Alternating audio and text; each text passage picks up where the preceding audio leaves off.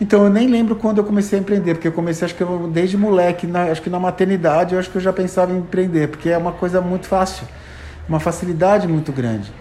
Desde moleque eu sempre tive essa coisa de vender alguma coisa, comprar alguma coisa, sempre foi um instinto. E também a história de pensar grande, assim, eu acho que a gente tem uma coisa de querer, sabe? E, e pensar pequeno e pensar grande é a mesma coisa. Então, assim, é uma essência, desde moleque isso acontece.